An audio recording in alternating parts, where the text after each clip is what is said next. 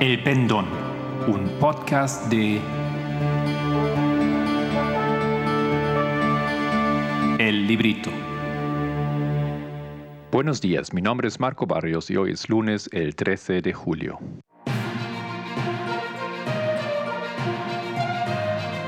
¿Qué pasó la semana pasada en el movimiento?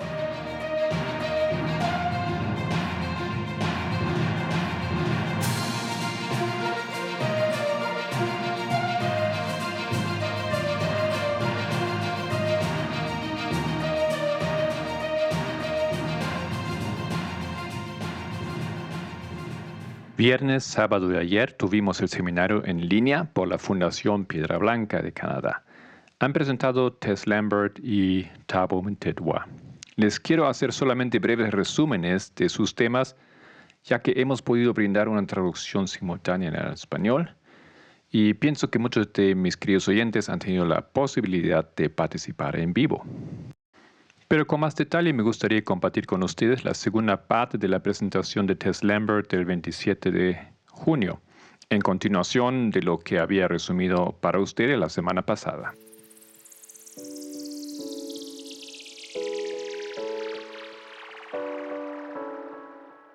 Entonces, primeramente, Tess Lambert en el Seminario de Canadá del 10 al 12 de julio 2020.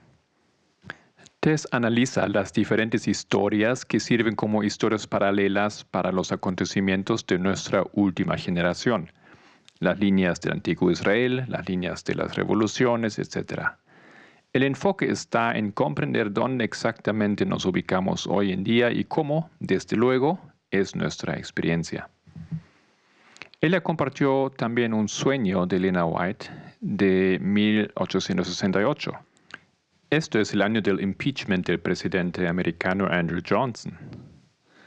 En este sueño, ella vio un grupo de personas caminando por una senda que se hacía cada vez más angosta y difícil, de manera que las personas tenían que dejar gradualmente todo atrás, de sus caballos y equipaje hasta sus zapatos y aún a sus medias más en adelante.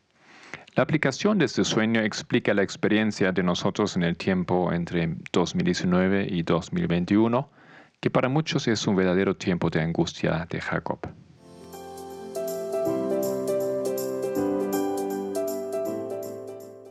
Tabo Mentedwa en el Seminario de Canadá presentó sobre Daniel 11. Es interesante que después de 30 años estudiando ese capítulo aún hay tanto que decir y tantas cosas nuevas. Tabo colocó el enfoque sobre el desarrollo de la comprensión adventista sobre los versículos 40 hasta 45, analizando las posiciones de tres etapas o dispensaciones. La de antes de 1863, la de antes de 1888 y antes de la crisis de la ley dominical venidera en nuestra generación. Eh, no solamente nos explica con detalle las aplicaciones de los pioneros, primero de Josías Leach, luego de Urias Smith, sino también justifica por qué ellos no estaban errados, algo que antes enseñábamos mal. Mientras nuestro movimiento había concluido que hemos descubierto la intención original de esa profecía, Tabo nos muestra que en realidad este trabajo vemos en la obra de Leach. Nuestro movimiento hizo una aplicación para esta última generación. A pesar de tener una mejor metodología, recién ahora estamos comprendiendo esto. Y gracias a un equipo de traductores, tanto de las presentaciones en vivo como del material escrito, ustedes tienen las mejores condiciones para ponerse al tanto con esos temas por ustedes mismos. Pronto estarán los videos en nuestro canal de YouTube y también habrá un resumen por escrito.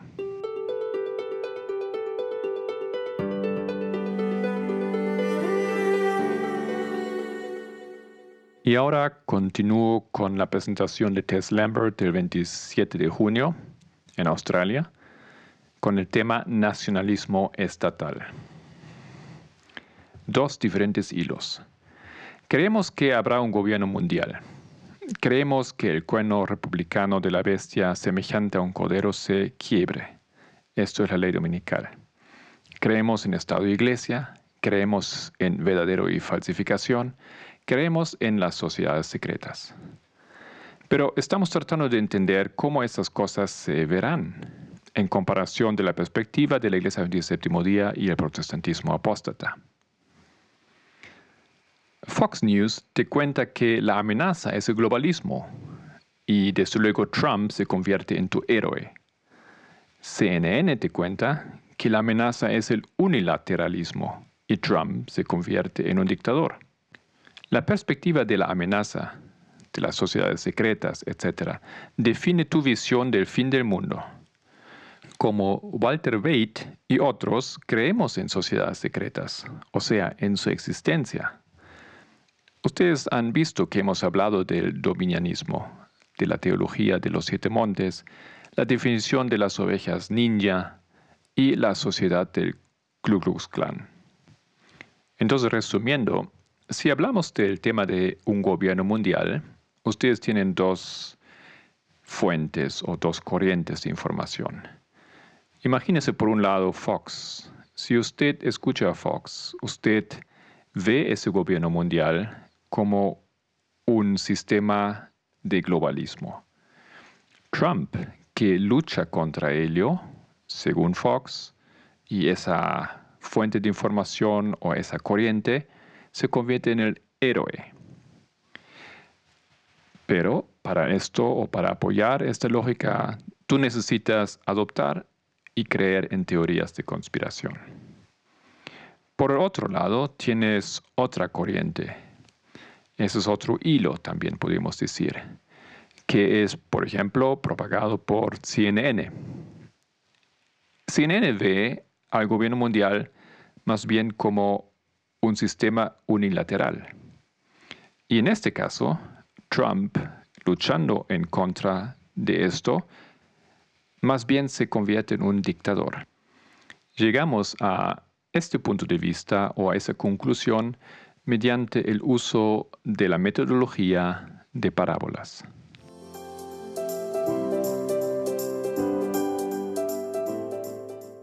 Hechos 27. Lo que nos enseña Hechos 27 sobre dos instituciones. Primero, hay una perspectiva negativa, de 1989 hasta la ley dominical, del barco adramiteno, que significa permanecer en la muerte los Estados Unidos representados por Félix y Festo y Agripa. Después Hechos 27 nos da una perspectiva positiva, podríamos decir. Una historia de 1798 hasta la ley dominical, del barco alejandrino. Ese barco sale del camino en 1863 y lucha por cumplir su misión en 1989. Luego nos da, en forma muy clara, la dispensación de la lluvia tardía de los 144.000, con los hitos de 2001, 2019 con el aumento de conocimiento, 2021 con la formalización. Pero ambos barcos nos llevan a la ley dominical. Ambas instituciones harán naufragio también.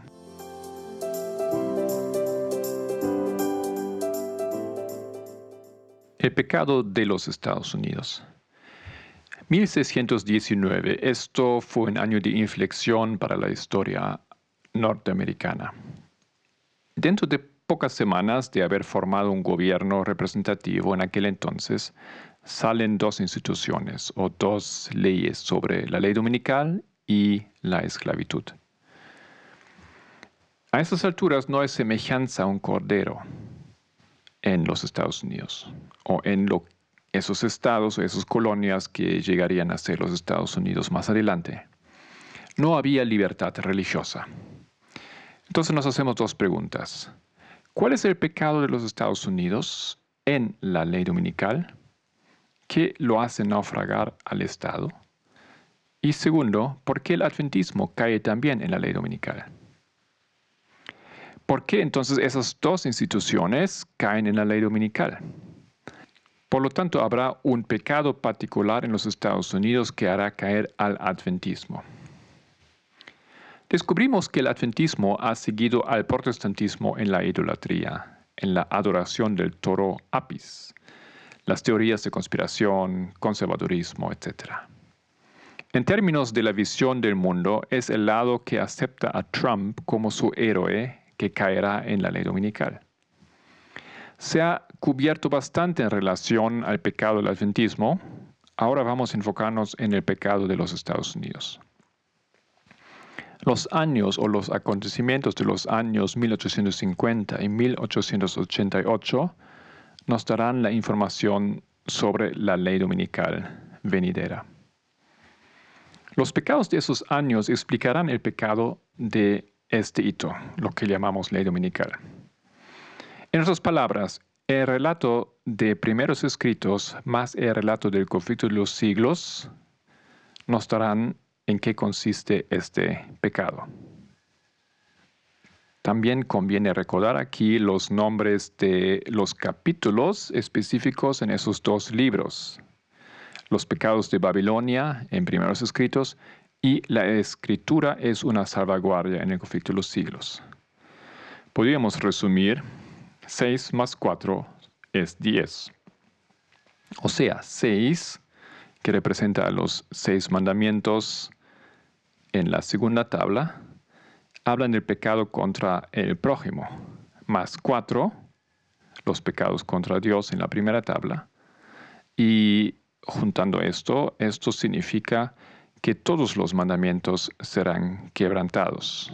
Esto es representado en esa analogía de los relatos de esos dos libros, de esos dos capítulos, que describen el pecado final que causará lo que llamamos la ley dominical. Hay que recordar que vamos de lo literal a lo espiritual. Gracias por estar con nosotros, el equipo del Pendón. Si quieres profundizar con alguno de los temas de este podcast, encuéntranos en www.librito.org.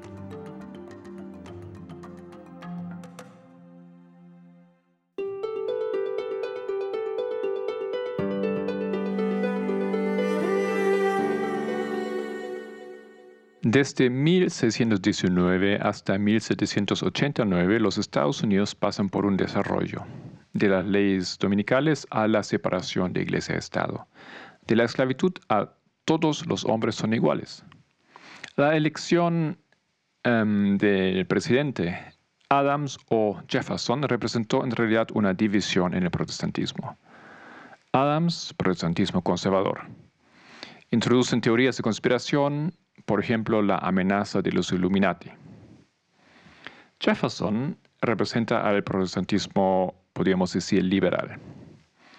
Y ahora quiero leer una serie de textos. Voy a empezar con un texto de John Bignell del libro América 1844, Fervor religioso, expansión al occidente y la elección presidencial que transformó a la nación, de la página 41. Un libro muy recomendable que está solamente en inglés.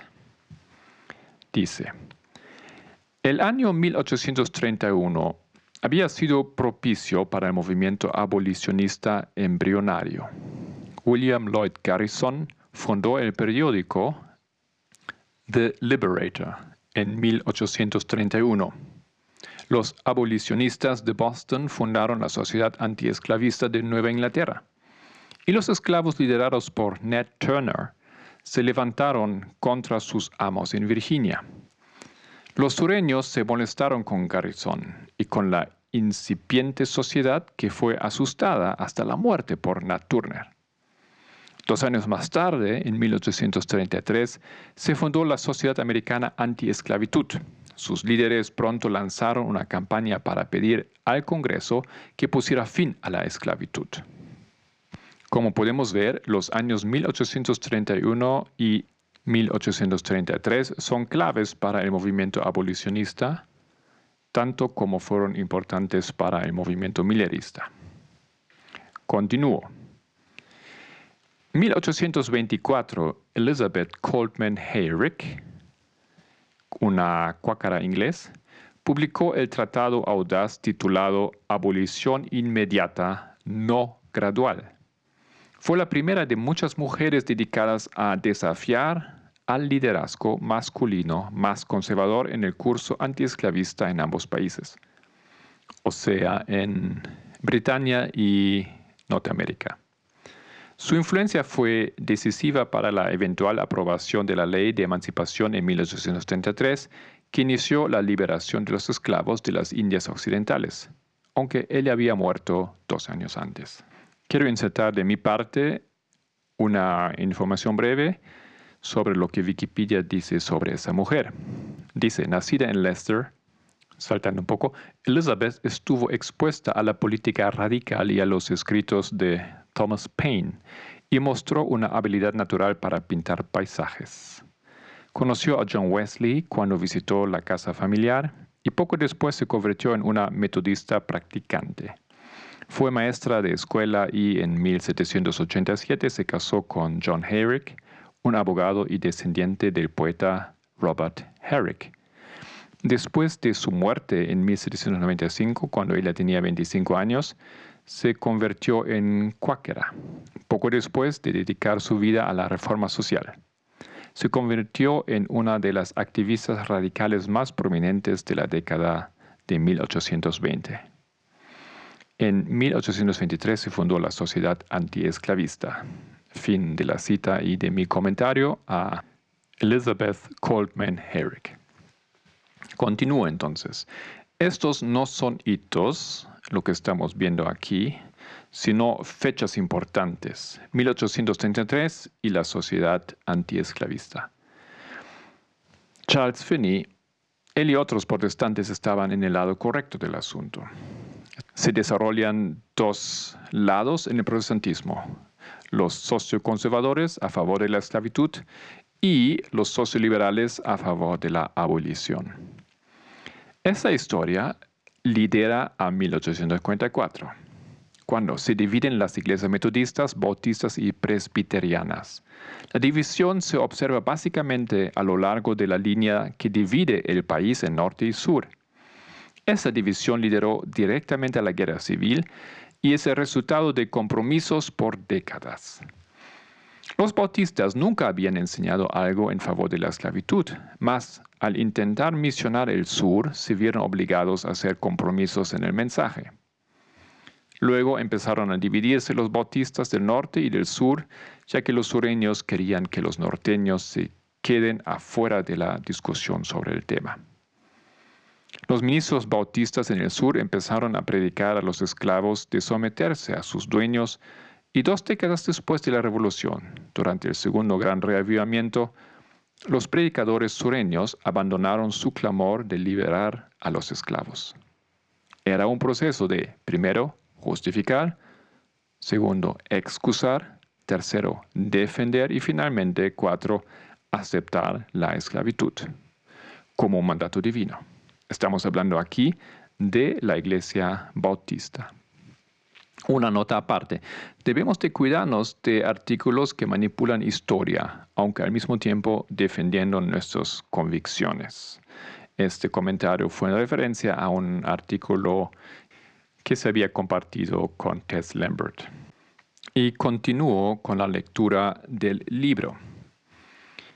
En 1844, Reverendo Basil Manley Sr., el presidente de la Universidad de Alabama, un prominente predicador y un importante plantador que poseía 40 esclavos, redactó la resolución de Alabama y las presentó a la Convención de la Iglesia Bautista Trienal. Estas incluían la demanda de que los poseedores de esclavos fueron elegibles para los cargos confesionales a los que las asociaciones de sureños contribuían financieramente. O sea, los sureños apoyaron financieramente a las instituciones del norte y por lo tanto ellos piden que esclavistas tienen que ser admitidos a posiciones denominacionales dentro de la Iglesia Bautista. Este intento falló, pero es un argumento nacionalista. En Georgia, los bautistas sureños deciden probar al norte, cuando se dio la situación de una posición vacante, ellos sugieren a un esclavista. La junta de la misión rechaza esto, argumentando que misioneros no eran permitidos traer consigo siervos, y desde luego menos aún deberían ser acompañados por esclavos. Los bautistas del sur tomaron esto como una limitación de sus derechos de proponer sus propios candidatos. Es un problema entre sur y norte. Su mentalidad es nacionalista. Para defender la esclavitud, los sureños argumentan, primero, libertad para tomar sus propias decisiones, segundo, libertad religiosa. Ese desarrollo era similar en otras iglesias protestantes, ante todo en la iglesia metodista y la presbiteriana. Concluimos entonces que 1844 es el año del cisma interno de las iglesias protestantes.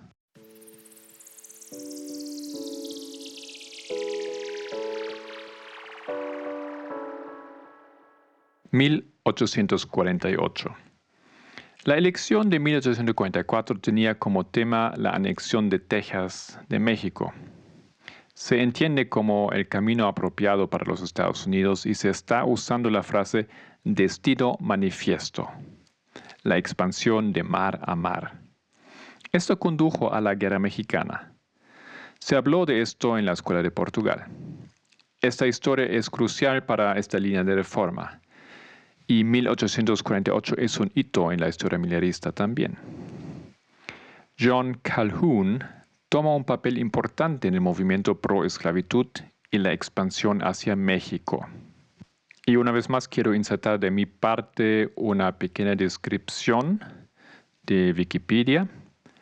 John Caldwell Calhoun, nacido en 1789, murió en 1850 fue un líder político de los estados del sur de los Estados Unidos, un destacado filósofo político de la primera mitad del siglo XIX y uno de los principales actores en las grandes disputas políticas en su país. En estas disputas desempeñó un destacado papel como vocero y defensor de la esclavitud, de la nulidad y la de los derechos electorales de las minorías de las clases sociales superiores, especialmente de grupos como los dueños de esclavos, sobre las mayorías de las clases sociales inferiores. Sus ideas son consideradas vitales para la crisis constitucional futura que finalizaría en la guerra de secesión, una década después de su muerte. Ok, continúo entonces citando del libro de Bicknell, América 1844. Dijo Calhoun, ¿cuánto de México querían los Estados Unidos? Nunca hemos soñado con incorporar a nuestra unión a nadie más que a la raza caucásica, la raza blanca libre. Incorporar a México sería la primera instancia del tipo de incorporación de una raza india ya que más de la mitad de los mexicanos son indios y la otra se compone principalmente de tribus mixtas. Protesto contra una unión como esa. El nuestro, Señor, es el gobierno de una raza blanca.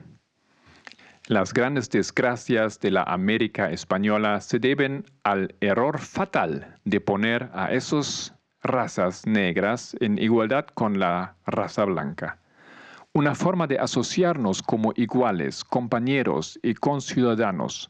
Los indios y mestizos de México, señor presidente, consideraría tal cosa fatal para nuestras instituciones. Cometemos un gran error, señor, cuando suponemos que todas las personas son capaces de autogobernarse.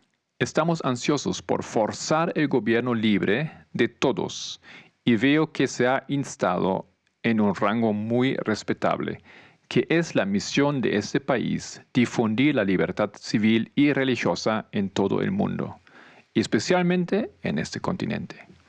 Es un gran error, ya que nadie más que las personas avanzadas a un estado muy alto de mejoramiento moral e intelectual son capaces, en un estado civilizado, de mantener un gobierno libre. Eso fue ante el Congreso 4 de enero de 1848, el señor Calhoun. la Guerra Mexicano-Estadounidense o Guerra de Estados Unidos-México entre septiembre de 1846 y febrero 1848. En este año los diplomatas mexicanos y americanos estaban negociando un tratado de paz sobre la integración de terreno mexicano a los Estados Unidos. Calhoun argumenta que no quieren más de mexicanos porque la población no es suficientemente blanca.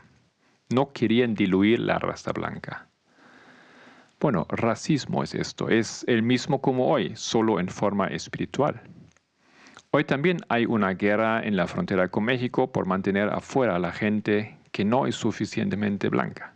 Es la misma controversia, la misma guerra hoy en día, solamente en forma literal. El argumento que fue usado, ellos quieren libertad y libertad religiosa para todos.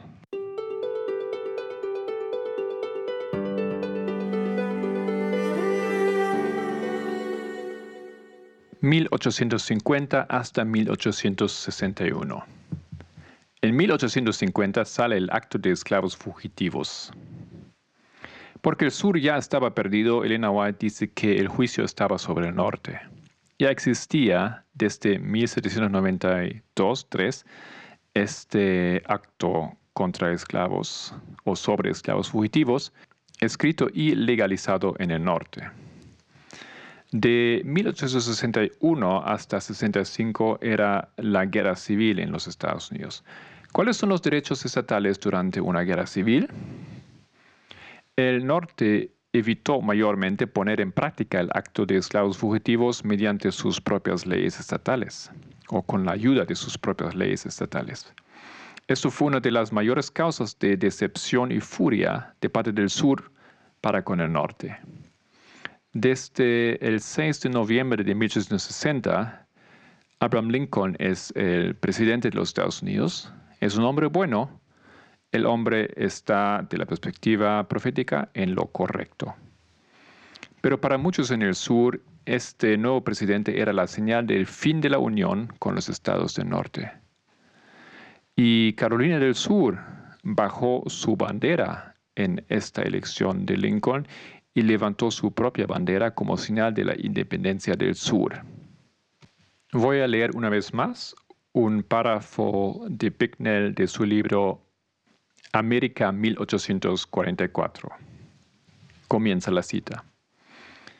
Cada estado de la Confederación emitió un artículo de secesión declarando la ruptura de la Unión. Cuatro estados fueron más allá de eso, Texas, Mississippi, Georgia y Carolina del Sur. Todos emitieron documentos adicionales, usualmente referidos como la Declaración de Causas, que explicaban esa decisión de dejar la Unión. El pueblo de Georgia, habiendo disuelto su conexión política con el gobierno de los Estados Unidos de América, presenta hoy en los confederados y el mundo las causas que han llevado a la separación. Y lo que estamos escuchando aquí son las palabras de Georgia. El pueblo de Georgia, habiendo disuelto su conexión política con el gobierno de los Estados Unidos de América, presenta hoy a los confederados y el mundo las causas que han llevado a la separación. Durante los últimos 10 años hemos tenido numerosas y graves causas de queja contra nuestros estados confederados no esclavistas en relación con el tema de la esclavitud africana. Nuestros confederados del norte, después de una audiencia completa y tranquila de todos los hechos, después de una advertencia justa de nuestro propósito de no someternos a la regla de los autores de todos esos males y daños, se han comprometido por gran mayoría con el gobierno de los Estados Unidos en sus manos. Añadimos aquí en paréntesis que ellos se refieren al agravio, de su punto de vista, por la elección de Abraham Lincoln. Continuó. El pueblo de Georgia, después de una audiencia deliberada igualmente completa y justa del caso, declaró a medidas con igual firmeza que este gobierno no será grosero con todos ellos. Una valiente historia de ascenso, progreso y política antiesclavista y una organización política en cuyas manos se han comprometido la administración del gobierno federal justificarán plenamente el veredicto del pueblo de Georgia. El partido de Lincoln, llamado el Partido Republicano, con su nombre y organización actuales, es de origen reciente. Se admite que es un partido antiesclavista. Aunque atrae hacia sí por sus credos a los defensores dispersos de herejías políticas explotadas, de teorías condenadas en, economía política, a los defensores de las restricciones comerciales, de las protecciones, de los privilegios especiales, del despilfarro y de la corrupción en la administración y el gobierno, la antiesclavitud es su misión y su propósito. La antiesclavitud se convierte en un poder del Estado. La cuestión de la esclavitud fue una gran dificultad en el camino de la formación de la Constitución. Con esos principios en sus estandartes y estas declaraciones en sus labios, la mayoría de la gente del norte demanda que los recibamos como nuestros gobernantes. Fin de la cita. Entonces, los estados del sur argumentan aquí que se trata de un asunto de los derechos de los estados, y ese punto va a ser importante recordar, los derechos de los estados. Continuamos con la cita. El pueblo del estado de Carolina del Sur, en una convención reunida del 26 de abril de 1852, declaró que las frecuentes violaciones de la Constitución de los Estados Unidos por parte del gobierno federal y la invasión de los derechos reservados de los estados justificaban plenamente que este estado se retirara de la Unión Federal. Nuestro comentario. En aquel entonces no se retiraron de la Unión por respeto a los otros estados del sur. Ya en 1752 ellos protestan contra la invasión de los derechos reservados de los estados. Continuamos con la cita, todavía leyendo de John Bicknell, América 1854. En el año 1765, la porción del Imperio Británico que abarcaba a Gran Bretaña se comprometió a hacer perder al gobierno esa porción compuesta por las 13 colonias americanas. La lucha por el derecho de esas colonias a gobernarse a sí mismas tuvo como consecuencia el autogobierno, que se tradujo en 1776 en una declaración de las colonias. Citando aquí, que son y de derecho deberían ser estados libres e independientes y que como estados libres e independientes tienen pleno poder para hacer la guerra, concluir la paz, contratar alianzas, establecer el comercio y hacer todos los demás actos y cosas que los estados independientes pueden tener derecho a hacer. Fin de la cita dentro de nuestro texto que estamos leyendo aquí. Declararon además solemnemente que siempre que cualquier forma de gobierno se convierta en una distracción de los fines para los que fue establecido, es el derecho del pueblo a alterarlo o abolirlo y a instituir un nuevo gobierno. Demostrando que el gobierno de Gran Bretaña se ha distraído de esos fines, declararon que las colonias están absueltas de toda lealtad a la corona británica y que toda conexión política entre ellas y el Estado de Gran Bretaña está y debe ser totalmente disuelta. En cumplimiento de esta declaración de independencia, cada uno de los trece estados procedió a ejercer su soberanía por separado. Adoptó los derechos de la Constitución, designó cargos para su administración de gobierno en todos sus departamentos, legislativo, ejecutivo y judicial. Para fines de defensa unieron sus armas y los consejos y en 1778 entraron en una liga conocida como los Artículos de la Confederación, por la cual acordaron confiar la administración de sus relaciones exteriores a un agente común, conocido como el Congreso de los Estados Unidos declarando expresamente en el primer artículo que cada Estado retiene su soberanía, libertad e independencia, y todo poder, jurisdicción y derecho que no sea por esa confederación expresamente delegado a los Estados Unidos en el Congreso reunido.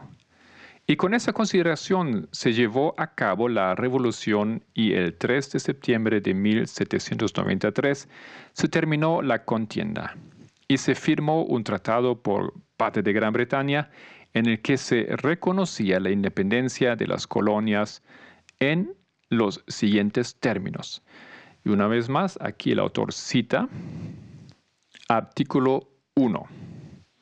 Su Majestad Británica reconoce a los mencionados Estados Unidos y se nombran las diferentes colonias como estados libres, soberanos, independientes, que trata con ellos como tales y para sí mismo, sus herederos y sucesores, renuncia a todos los derechos de gobierno, propiedad y derechos territoriales.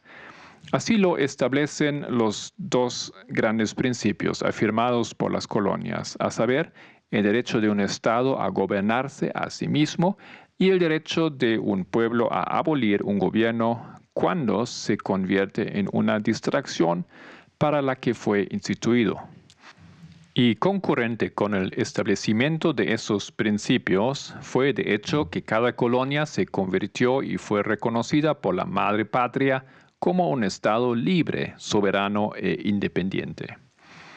En el presente caso, ese hecho se establece con certeza. Afirmamos que 14 de los estados se han negado deliberadamente durante los últimos años a cumplir sus obligaciones constitucionales y nos remitimos a sus propios estatutos para la prueba. Durante 25 años, esta agitación ha ido en aumento hasta que ahora ha asegurado en su ayuda el poder del gobierno común. Un partido seccional ha encontrado dentro de ese artículo que establece el Departamento Ejecutivo, la presidencia, Abraham Lincoln, el medio de subvertir la propia constitución. Se ha trazado una línea geográfica a través de la Unión y todos los estados del norte de esa línea se han unido en la elección de un hombre para el alto cargo de presidente de los Estados Unidos cuyas opiniones y propósitos son hostiles a la esclavitud. Las garantías de la Constitución consistente dejarán de existir y perderá la igualdad de derechos de los estados.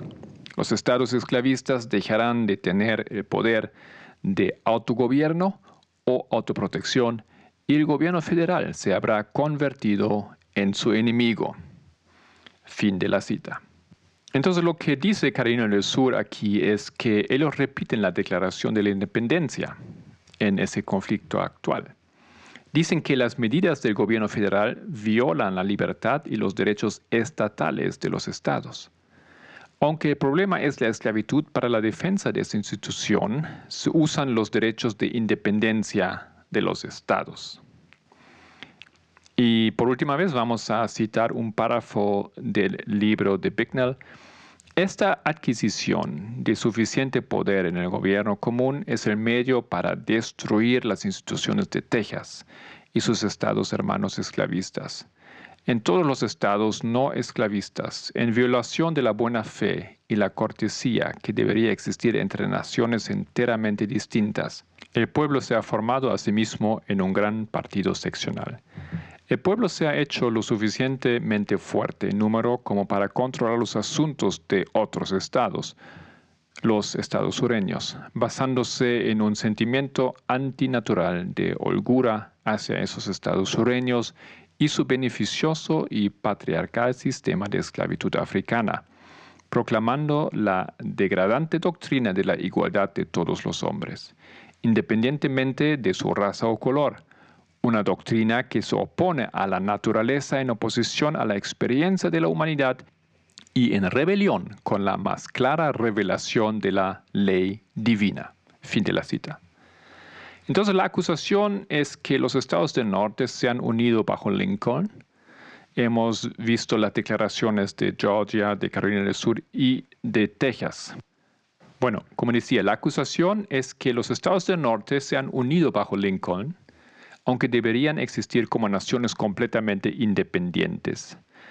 Adicionalmente a la libertad y los derechos estatales añaden el argumento de la libertad religiosa. creen que la esclavitud ha sido instituido en los tiempos del Antiguo Testamento y continuó durante el tiempo del Nuevo Testamento.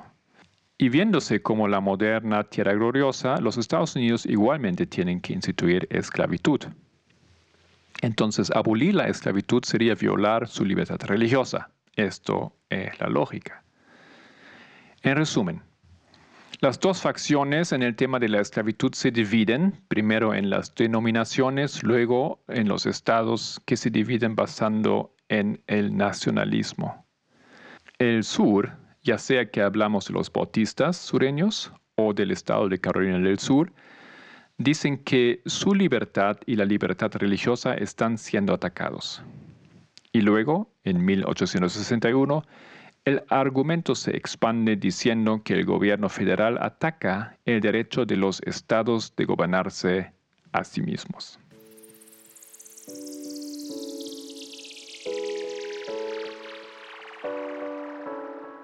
¿Y qué noticias tenemos del movimiento? Nuestro programa de semana de estudios fue un poco más breve, esta vez por el seminario en Canadá. El lunes hemos estudiado con Carol.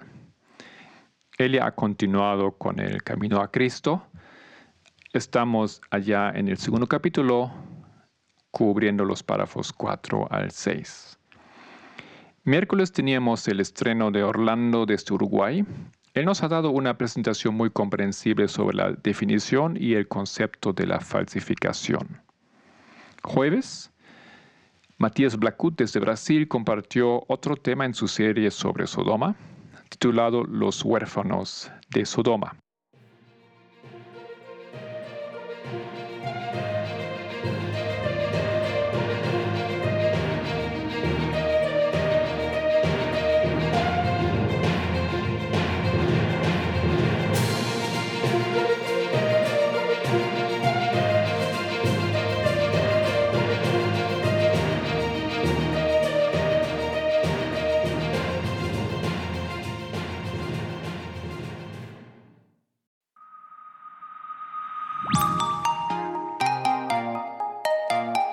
Pasó la semana pasada en el mundo?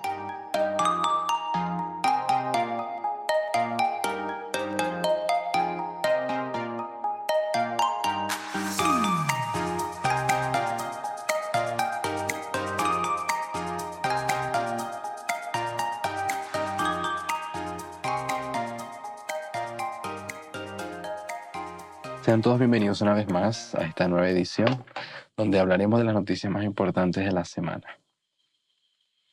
Comenzando con el diario VOA Noticias, que dice, el Reino Unido adopta la ley Magnitsky contra violadores de los derechos humanos. Las nuevas sanciones tienen origen en la ley Magnitsky, implementada por Estados Unidos tras la muerte en 2012, bajo custodia de autoridades rusas, del abogado y auditor Sergei Magnitsky que denunció un fraude fiscal millonario por parte de la policía, abogados y empresarios en Rusia. El gobierno del Reino Unido anunció este lunes lo que considera un nuevo régimen de sanciones contra aquellos que han estado involucrados en algunas de las violaciones y abusos más graves de los derechos humanos en todo el mundo. 49 personas y organizaciones involucradas en algunas de las violaciones y abusos de derechos humanos más notorios de los últimos años han sido designados para sanciones bajo un nuevo y poderoso régimen establecido hoy por el Reino Unido, anunció el secretario de Relaciones Exteriores. En un comunicado, el gobierno inglés dijo que su práctica es la de la ley Magnitsky, implementada por Estados Unidos en 2012. Sergei Magnitsky fue un abogado y editor ruso que murió en prisión en 2009 tras 358 días detenido por el gobierno de Rusia. Magnitsky había denunciado a las autoridades rusas por un millonario fraude de Hacienda. La ley impide a los funcionarios rusos que se creen estuvieron involucrados en la muerte del auditor que entren a Estados Unidos o utilicen su sistema bancario.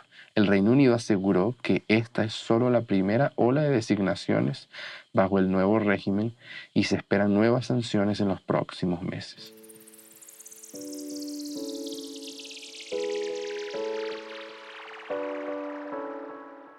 Ahora podemos eh, leer del diario El Nacional de Venezuela, que nos viene con este titular. Mike Pompeo, Estados Unidos será el que finalmente restaure la democracia en Venezuela. El máximo representante de la diplomacia estadounidense aseguró que continuarán reforzando la presión económica en contra del régimen de Maduro y sobre Cuba para que retiren a sus fuerzas que mantiene en el país. Mike Pompeo, secretario de Estado del gobierno de Donald Trump, afirmó este jueves que Estados Unidos será el que finalmente restaure la democracia en ese país. Y dijo, lo que Estados Unidos está tratando de lograr es la democracia en el pueblo venezolano.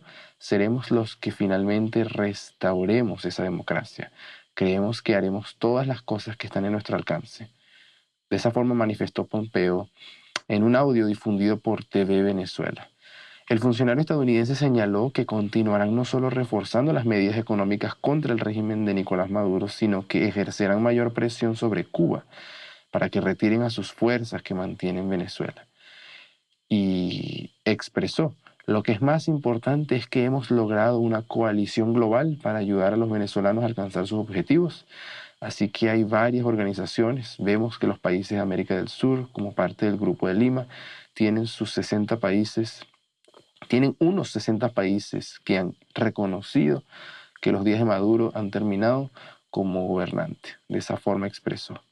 Y ahora, eh, del CNN, en relación a Venezuela también, nos viene el titular que dice, el Reino Unido reconoce inequívocamente a Guaidó y le niega a Maduro el acceso a 1.100 millones de dólares en oro el Tribunal Supremo o el Tribunal Superior de Londres negó el acceso al cuestionado presidente de Venezuela, Nicolás Maduro, alrededor de 1.100 millones de dólares en oro almacenado en las bóvedas del Banco de Inglaterra y dictaminó que el gobierno británico ha reconocido inequívocamente al líder opositor Juan Guaidó como presidente del país sudamericano. El gobierno de Su Majestad ha reconocido inequívocamente a Guaidó como presidente de Venezuela, lo que necesariamente implica que el gobierno de Su Majestad ya no reconoce a Maduro como presidente de Venezuela, dijo el juez eh, Justice Thier mientras pronunciaba el fallo. El Banco Central de Venezuela emprendió acciones legales después de que el gobierno de Maduro intentó mover el oro. Em, que se encuentra en el Banco de Inglaterra a principios de año, pero se le negó el acceso. Argumentó que quería usar el valioso metal para ayudar a abordar el impacto del brote del nuevo coronavirus en Venezuela, alegando que los fondos de la venta del oro serían transferidos al programa de desarrollo de la ONU para comprar alimentos y suministros médicos. De esa forma eh, manifiesta Maduro la necesidad que él tenía de usar el, el dinero, pero pues eh, el dictador venezolano tan cuestionado obviamente no, no fue para nada creíble con ese tipo de argumentos de, en qué sería el uso ¿no? que eh, daría a estos fondos. Son bastante cuestionables por causa del historial que, que él tiene. Al mismo tiempo, estas noticias no están desconectadas una de la otra, eh, a pesar de que una parece referirse a las sanciones de Inglaterra, no solo contra Rusia, sino otros países, y las acciones de Estados Unidos eh, a favor de Venezuela y el Reino Unido bloqueando este dinero a, Nicolás Maduro. Todo eh, obedece un patrón que también eh, entendemos debería empezar a acontecer en esta época, donde se le tiene que empezar a cerrar puertas y posibilidades al gobierno de Putin, todavía eso no, no se ve llegando tan pronto, justo cuando él se ha convertido en un dictador indiscutible desde que cambió la constitución la semana pasada.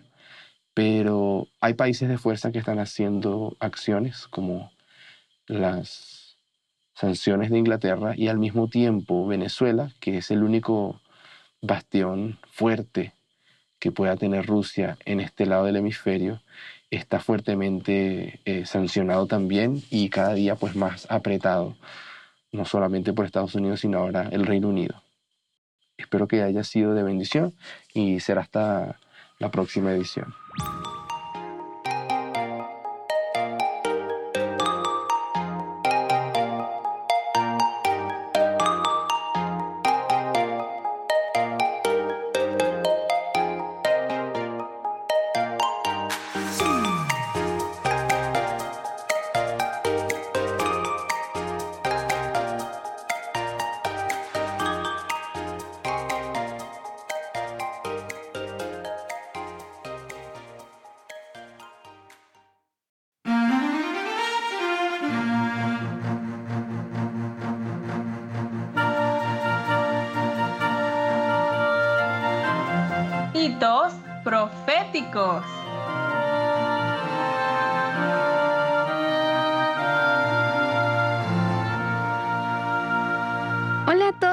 Amigos y hermanos oyentes, gracia y paz de nuestro Padre y de nuestro Señor Jesucristo. Sean bienvenidos una vez más a nuestro segmento de hitos proféticos. En nuestro programa de hoy hablaremos del 11 de septiembre, parte 3. ¿Cómo podemos comprender el 11 de septiembre como un hito? ¿Y dónde se ubica el 11 de septiembre en otras líneas? Hoy nos enfocaremos en la línea de los levitas.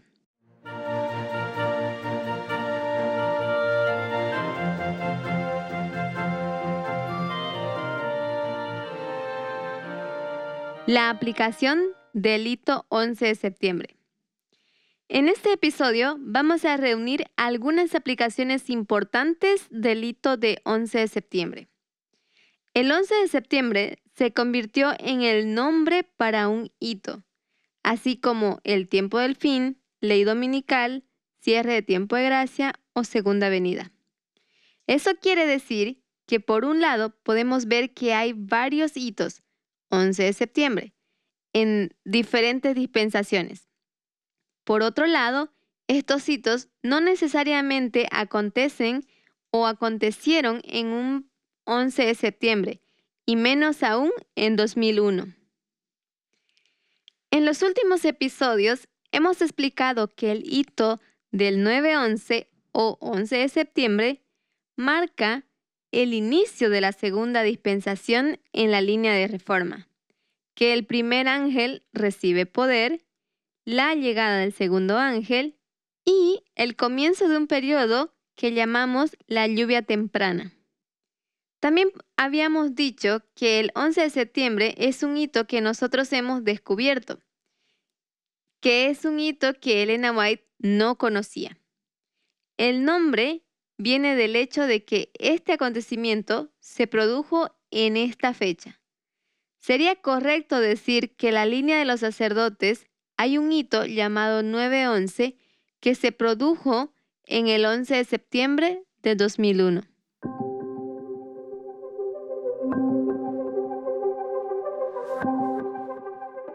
El 11 de septiembre en otras líneas. En la línea de los levitas, el 11 de septiembre fue en 2014. En la línea de los netineos, los trabajadores del templo, 11 de septiembre fue recién en 2019. Claro, ambos grupos aún no tienen conciencia de este hecho, pero Dios mediante lo aprenderán pronto.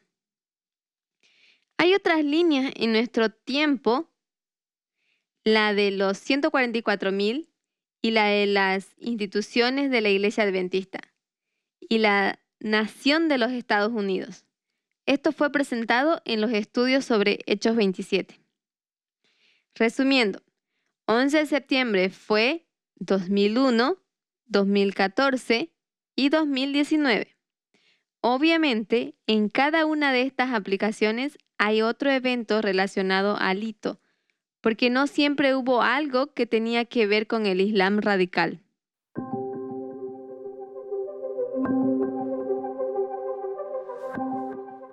Los 9-11 en detalle. Antes de hablar de lo que pasó en estos momentos, hay que recordar que estamos conscientes de dos aspectos. Acontecen cosas en el mundo y paralelamente acontecen cosas en el movimiento. Llamamos esto eventos externos y los eventos internos. En este podcast hablaremos de los eventos externos del 2014. Recuerden que estamos estudiando el significado del hito 911. Para la línea de los levitas, este hito fue en 2014. A esta altura de una línea de reforma, es básicamente el impacto de los eventos internos que hemos estado investigando.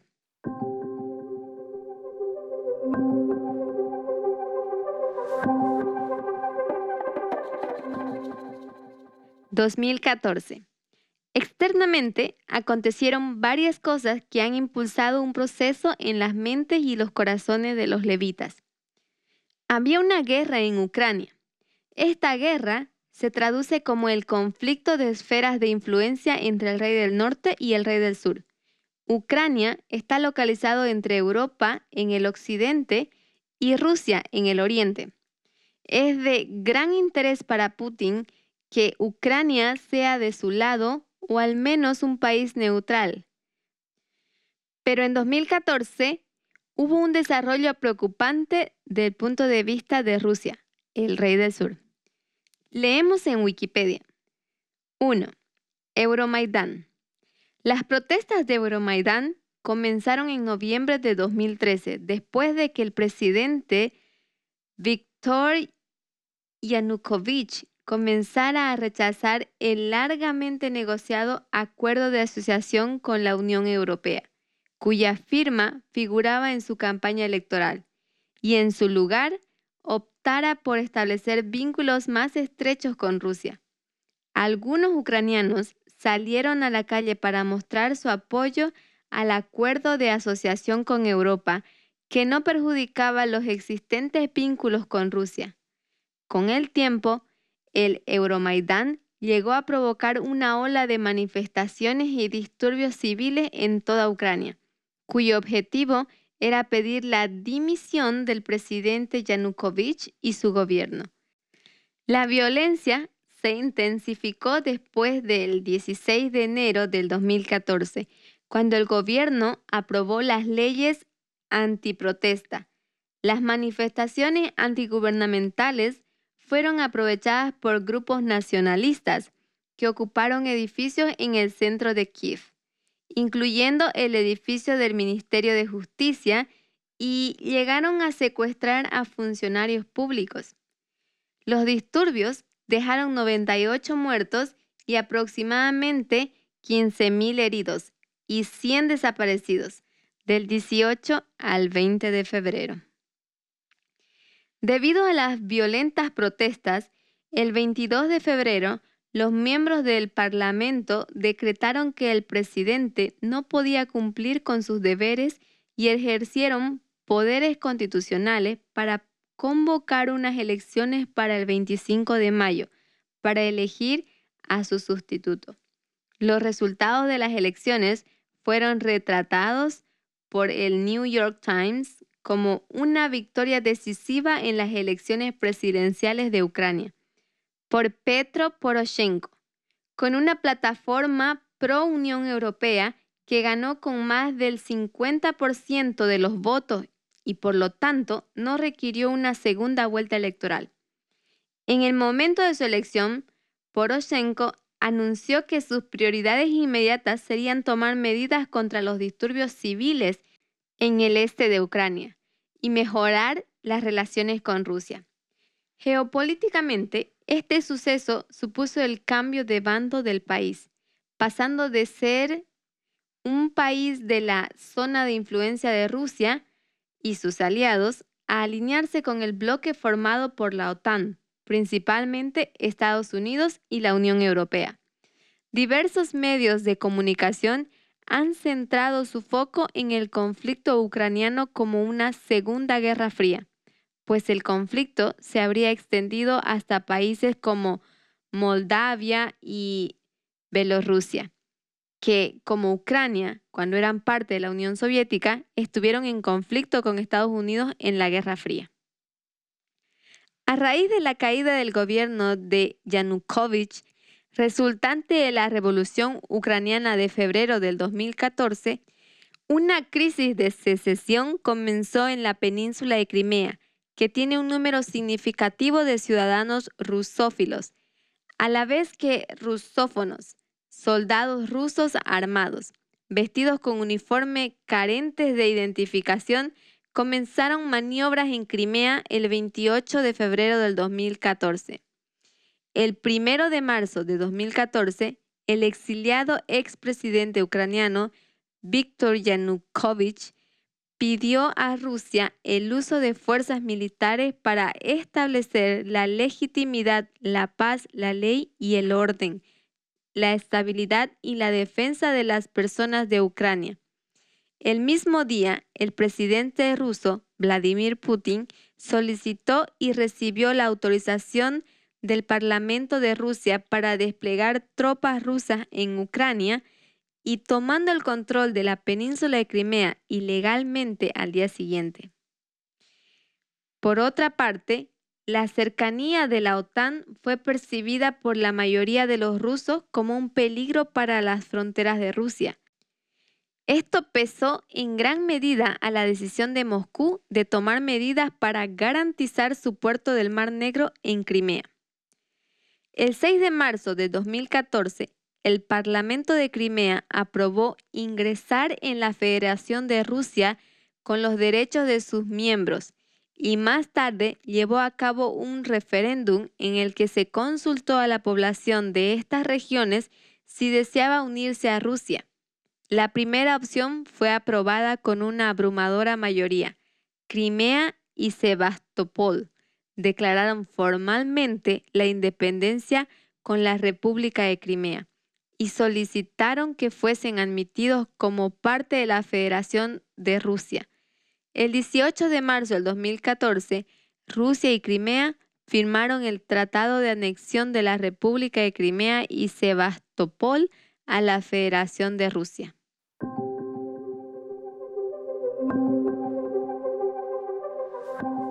Dos. Al mismo tiempo, la tensión surge en referencia a un nuevo tipo de guerra empleado por Rusia en 2014. Una guerra cibernética se desató tanto en las elecciones ucranianas como en la guerra entre Rusia y Ucrania. Leemos de un artículo de 2017 por Emilio Iacielo las operaciones de información mejoradas de Rusia de Georgia a Crimea. A diferencia de los ataques digitales y el cruce de fronteras militares simultáneos en Georgia, los ciberataques contra Crimea cerraron las infraestructuras de telecomunicaciones, desactivaron los principales sitios web ucranianos e interfirieron los teléfonos móviles de oficiales ucranianos clave antes de que las fuerzas rusas entraran en la península el 2 de marzo del 2014. El ciberespionaje antes, durante y después de la anexión de Crimea también aprovechó la información que podía servir de apoyo a objetivos a corto y largo plazo, una táctica que no se había revelado. No se informó o pasó desapercibida contra Georgia. Mientras continúa la gran lucha con Ucrania, la exitosa e incruenta usurpación de Crimea por parte de Rusia es testimonio de las elecciones aprendidas en Osetia del Sur. La estrategia de confrontación de informaciones de Rusia fue más centralizada y controlada en Crimea. Tal vez el aspecto más revelador del éxito, Rusia impidió que sus mayores adversarios, los Estados Unidos y la OTAN, intervinieran permitiendo así la celebración de un referéndum en el que el Parlamento de Crimea votó a favor de la adhesión de Rusia, mientras que Occidente se niega a reconocer la secesión de Crimea. Rusia da fe del pleno cumplimiento de los procedimientos democráticos, un hecho difícil de argumentar en el escenario internacional. La guerra cibernética es parte de las operaciones de las guerras de información. Rusia se ha mostrado en su auge debajo del gobierno de Putin en referencia a manipular informaciones a favor de sus metas políticas e ideológicas. El jefe de las Fuerzas Armadas rusas refrenó el sábado el tipo de tácticas utilizadas por su país para intervenir en el extranjero, repitiendo una filosofía de la llamada guerra híbrida, que le ha valido la notariedad en Occidente, especialmente entre los funcionarios estadounidenses que han acusado a Rusia de inmiscuirse en las elecciones de 2016. En una conferencia sobre el futuro de la estrategia militar rusa, el general Valery Gerasimov, jefe del Estado Mayor, dijo que los países traen una mezcla de poder político, económico y militar para enfrentar a los adversarios. El discurso esbozó lo que algunos analistas occidentales consideran la estrategia de firma de Rusia bajo el presidente Vladimir Putin y lo que otros expertos llaman un simple reconocimiento de la guerra y la política modernas. El general Gerasimov dijo que las Fuerzas Armadas rusas deben mantener tanto el potencial clásico como el asimétrico, utilizando la jerga para la mezcla de herramientas de combate, inteligencia y propaganda que el Kremlin ha desplegado en conflictos como los de Siria y Ucrania. Un informe interagencial americano sobre la intromisión en las elecciones rusas culpó a la agencia de inteligencia conocida como la GRU y al menos formalmente subordinada al general Gerasimov por piratear los servicios del Comité Nacional Demócrata y liberar documentos para dañar la campaña de Hillary Clinton y apoyar a su oponente Donald Trump. Esto es The New York Times 2019. Gracias por estar con nosotros, el equipo del Pendón. Si quieres profundizar con alguno de los temas de este podcast, encuéntranos en www.librito.org.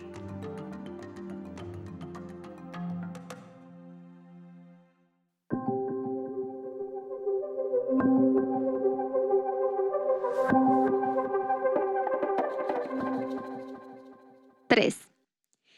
En 2014, también se estableció la IRA, la Agencia de Investigación de Internet.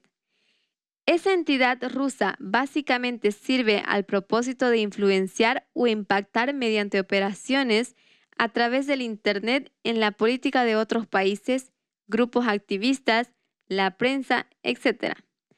Como hemos escuchado arriba, fue la elección de Donald Trump y el papel de la ayuda de Putin que desde este año pueden ser asociados. Cito de político.com 2018. Ya en la primavera del 2014, una infame granja de troles rusa conocida como la Agencia de Investigación de Internet, una empresa vinculada a un estrecho colaborador de Putin, ideó una estrategia utilizando cuentas bancarias fraudulentas y otros documentos de identidad falsos para sembrar la desconfianza hacia los candidatos y el sistema político en general. La IRA también inició una operación que utilizó Facebook, Twitter, Instagram y YouTube para influenciar en el político votante de los Estados Unidos, principalmente a través de miles de cuentas de bot falsas y publicidad engañosa, según la acusación de Mueller. Por ejemplo, los trolls de IRA produjeron materiales destinados a promover los hashtags pro-Trump y anti-Clinton en Twitter, incluyendo Trump Train, MAGA y Hillary Force Prisons. Los supuestos trolls también alentaron a los grupos minoritarios a no votar o a votar por un tercer candidato a partir de la segunda mitad de 2016. Desde principios del 2014, la inteligencia rusa ha investigado los procesos electorales de los Estados Unidos y la tecnología y el equipo relacionados. Dijo la comunidad de inteligencia de los Estados Unidos, en su evaluación final de las actividades rusas ante las elecciones, luego, de acuerdo a múltiples relatos de la actividad rusa para interferir con la votación de 2016, pusieron ese conocimiento en uso. La campaña del Kremlin dirigida a las elecciones de Estados Unidos incluyó la divulgación de datos obtenidos a través de operaciones cibernéticas rusas, intrusiones en las juntas electorales estatales y locales de Estados Unidos y propaganda abierta, según la evaluación de las agencias de inteligencia que el propio Trump ha dicho que respalda.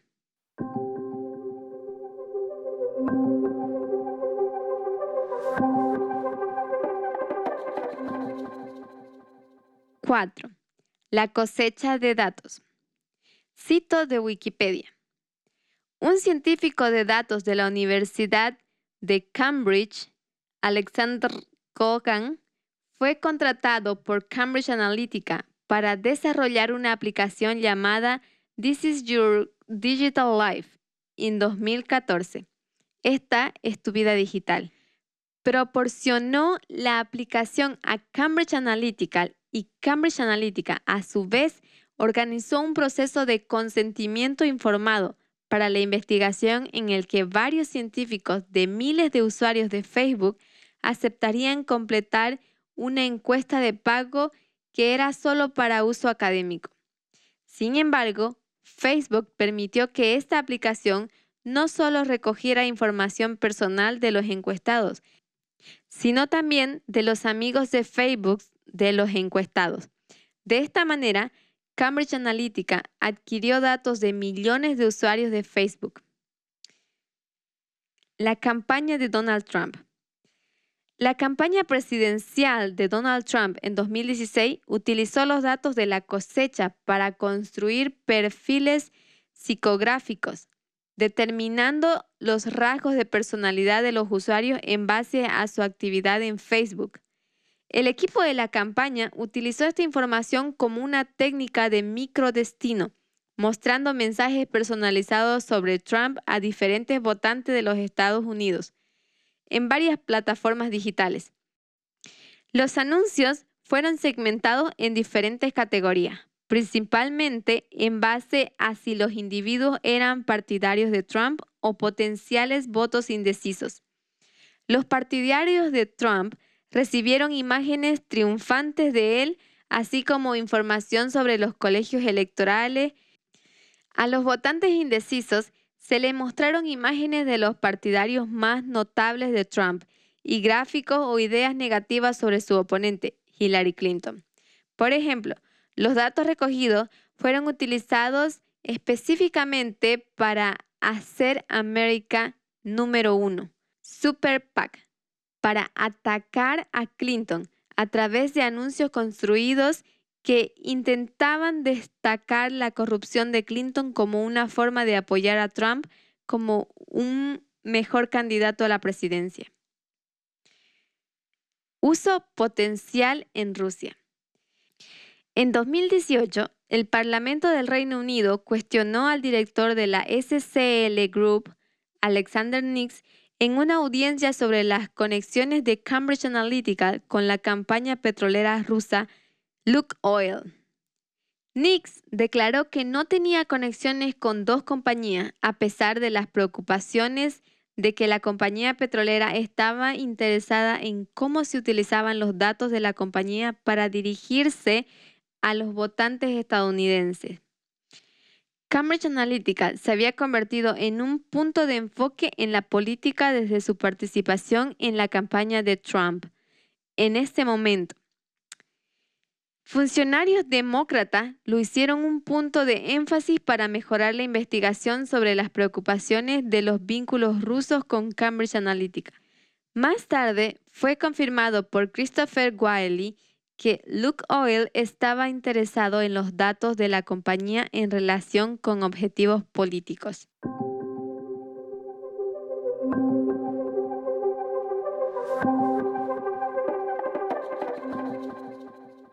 Cinco. ISIL, o más conocido como ISIS, Estado Islámico de Irak y el Levante. ISIS adquirió prominencia mundial a principios de 2014, cuando expulsó a las fuerzas del gobierno iraquí de ciudades clave de su ofensiva en el oeste de Irak, seguida de la captura de Mosul y la masacre de Sinjar.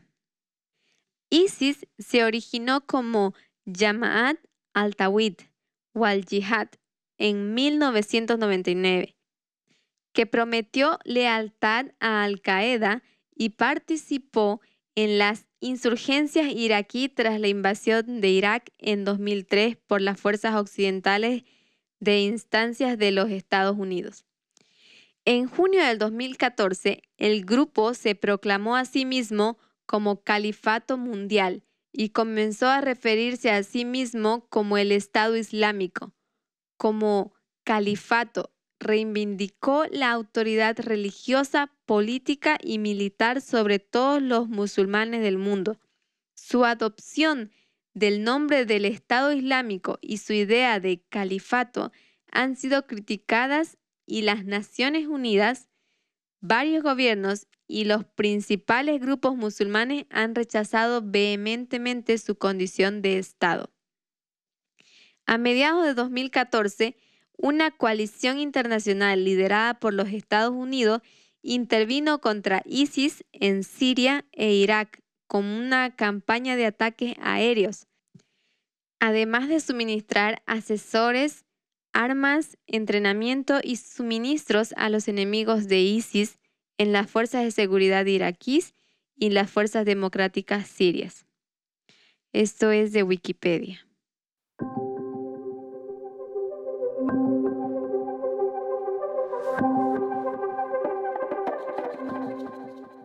En resumen, hemos visto que el 11 de septiembre es simplemente el nombre de un hito que en diferentes líneas aconteció en diferentes años.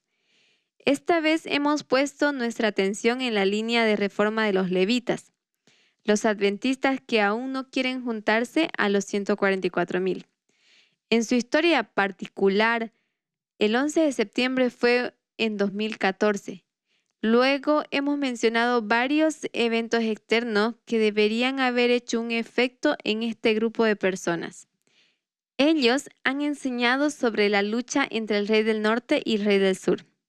Han mostrado la conspiración entre estas dos potencias.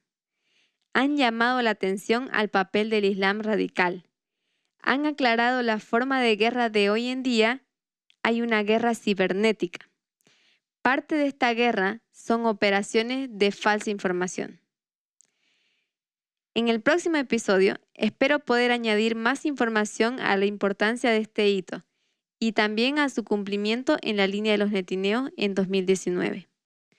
Bien hermanos, de esta manera hemos llegado al final de nuestro segmento de hoy. Les deseo un lindo comienzo de semana y que Dios los bendiga.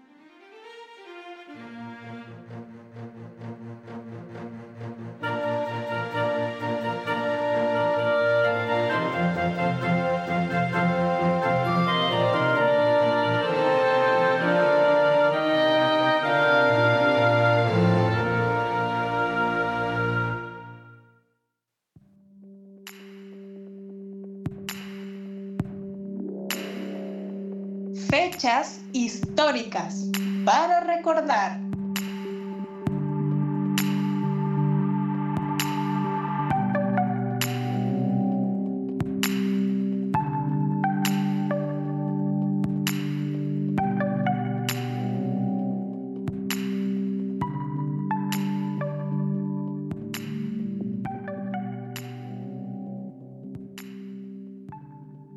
A todos nuestros amigos y hermanos que nos visitan de parte del equipo del Pendón. Mi nombre es César Rivas y en esta oportunidad los invito a que nos acompañen en nuestra sección de eventos históricos. El día de hoy haremos mención en primer lugar al histórico día en que formalmente la Unión Soviética manifestó un drástico cambio en su sistema de gobierno. Estoy hablando del día 9 de julio de 1991. Sabemos que el año 1991 en sí mismo tiene una gran relevancia, puesto que es el año en que finalmente la Unión Soviética, es decir, el rey del sur en nuestra generación, se rinde ante la presión económica y militar ejercida por los Estados Unidos durante la última etapa de la Guerra Fría. La caída del muro de Berlín en el año 1989 fue solamente un precursor del año 1991. El día 9 de julio de 1991 tiene un significado especial, puesto que por primera vez un presidente de la Unión Soviética, en este caso Mikhail Gorbachev, se hizo portavoz de los intereses de las repúblicas y los pueblos de la Unión Soviética en el acto solemne dedicado a la toma de juramento de Boris Yeltsin como presidente de Rusia, el primero en ser elegido por sufragio universal. Ese día, el Congreso de Diputados de la Federación Rusa ya no contaba con la figura de Lenin en sus instalaciones. En lugar del fundador del Estado soviético, se había colocado en el escenario una bandera de la Federación Rusa y un telón semitransparente, detrás del cual una orquesta militar en traje de gala y un coro mixto interpretaron el himno nacional ruso. Tras prestar juramento y ser bendecido por el patriarca de la Iglesia Ortodoxa rusa, Alexei II, Boris Yeltsin pronunció un breve discurso en el que prometió trabajar por el renacimiento de Rusia. Ese día Yeltsin se refirió al trágico final de los grandes experimentos sociales realizados en Rusia y afirmó que la época en la cual el pueblo callaba estaba pasando definitivamente a la historia, subrayando el compromiso que le unía con el pueblo que le había elegido, alrededor de un 57% asegurando que el presidente de Rusia no es ni Dios, ni un nuevo monarca, ni un mago todopoderoso que pueda solucionar todos los problemas. Evidentemente, esta es una visión bastante opuesta doctrinalmente al socialismo de Estado que proponía el otrora bloque soviético. Yeltsin y Gorbachev concluyeron el acto solemne dándose un largo apretón de manos y descendiendo conjuntamente del escenario. Sin embargo, ni uno ni otro político pudieron evitar veladas alusiones, críticas mutuas. Yeltsin manifestó que la experiencia de la Unión Soviética e internacional mostraba que los fracasos son inevitables. Durante su discurso de toma de posesión señaló que cuando falta decisión para actuar, asumir un riesgo justificado, cuando uno se limita a adoptar medidas a medias y se para a mitad del camino. La vida ha mostrado que este enfoque es inaceptable hoy. La reforma radical, agregó, es la esencia de la política presidencial, queriendo decir que el sistema soviético no solamente necesitaba retoques, sino una obra de reforma completa que se había materializado en su persona y en el contexto en el que llegó a la presidencia, es decir, mediante el voto universal.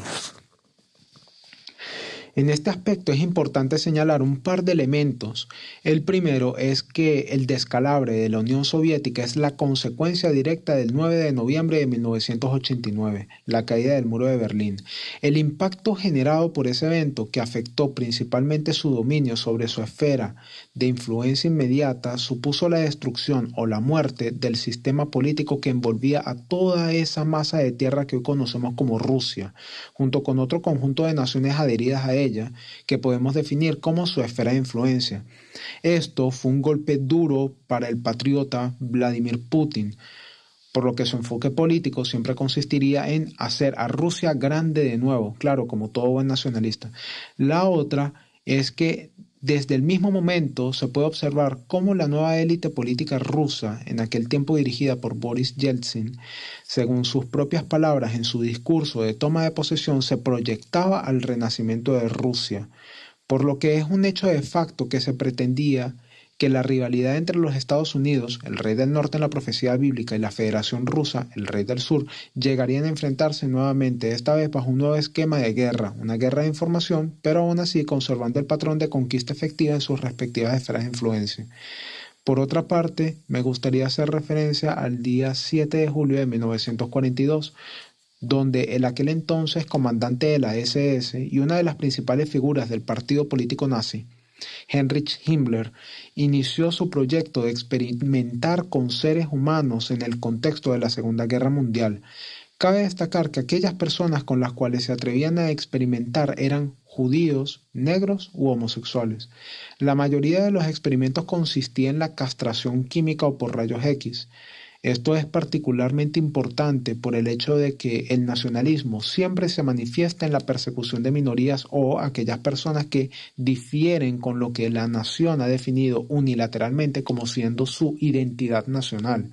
Por lo que según este tipo de mentalidad pretende exterminar a la raza que afecta directamente el desarrollo social de la nación, puesto que, para perpetuar su raza original, deben impedir la reproducción de aquellos que han definido como siendo una amenaza. Esto lo vemos en el contexto de la Segunda Guerra Mundial. Sabemos que la Segunda Guerra Mundial es a su vez un reflejo de la guerra de información que estamos atravesando actualmente entre Rusia y los Estados Unidos, donde el papel del nacionalismo y la persecución de las minorías juega un papel fundamental. Bien, eso es todo por la edición de este día. Muchas gracias, que Dios les guarde hasta la siguiente oportunidad.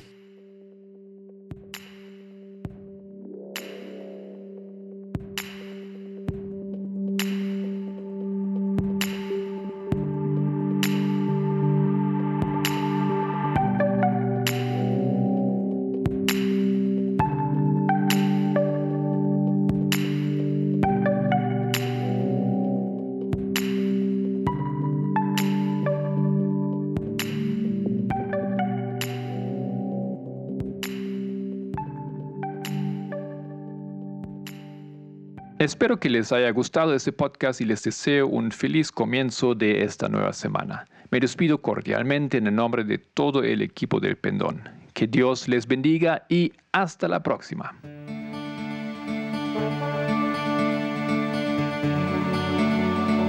El Pendón, un podcast de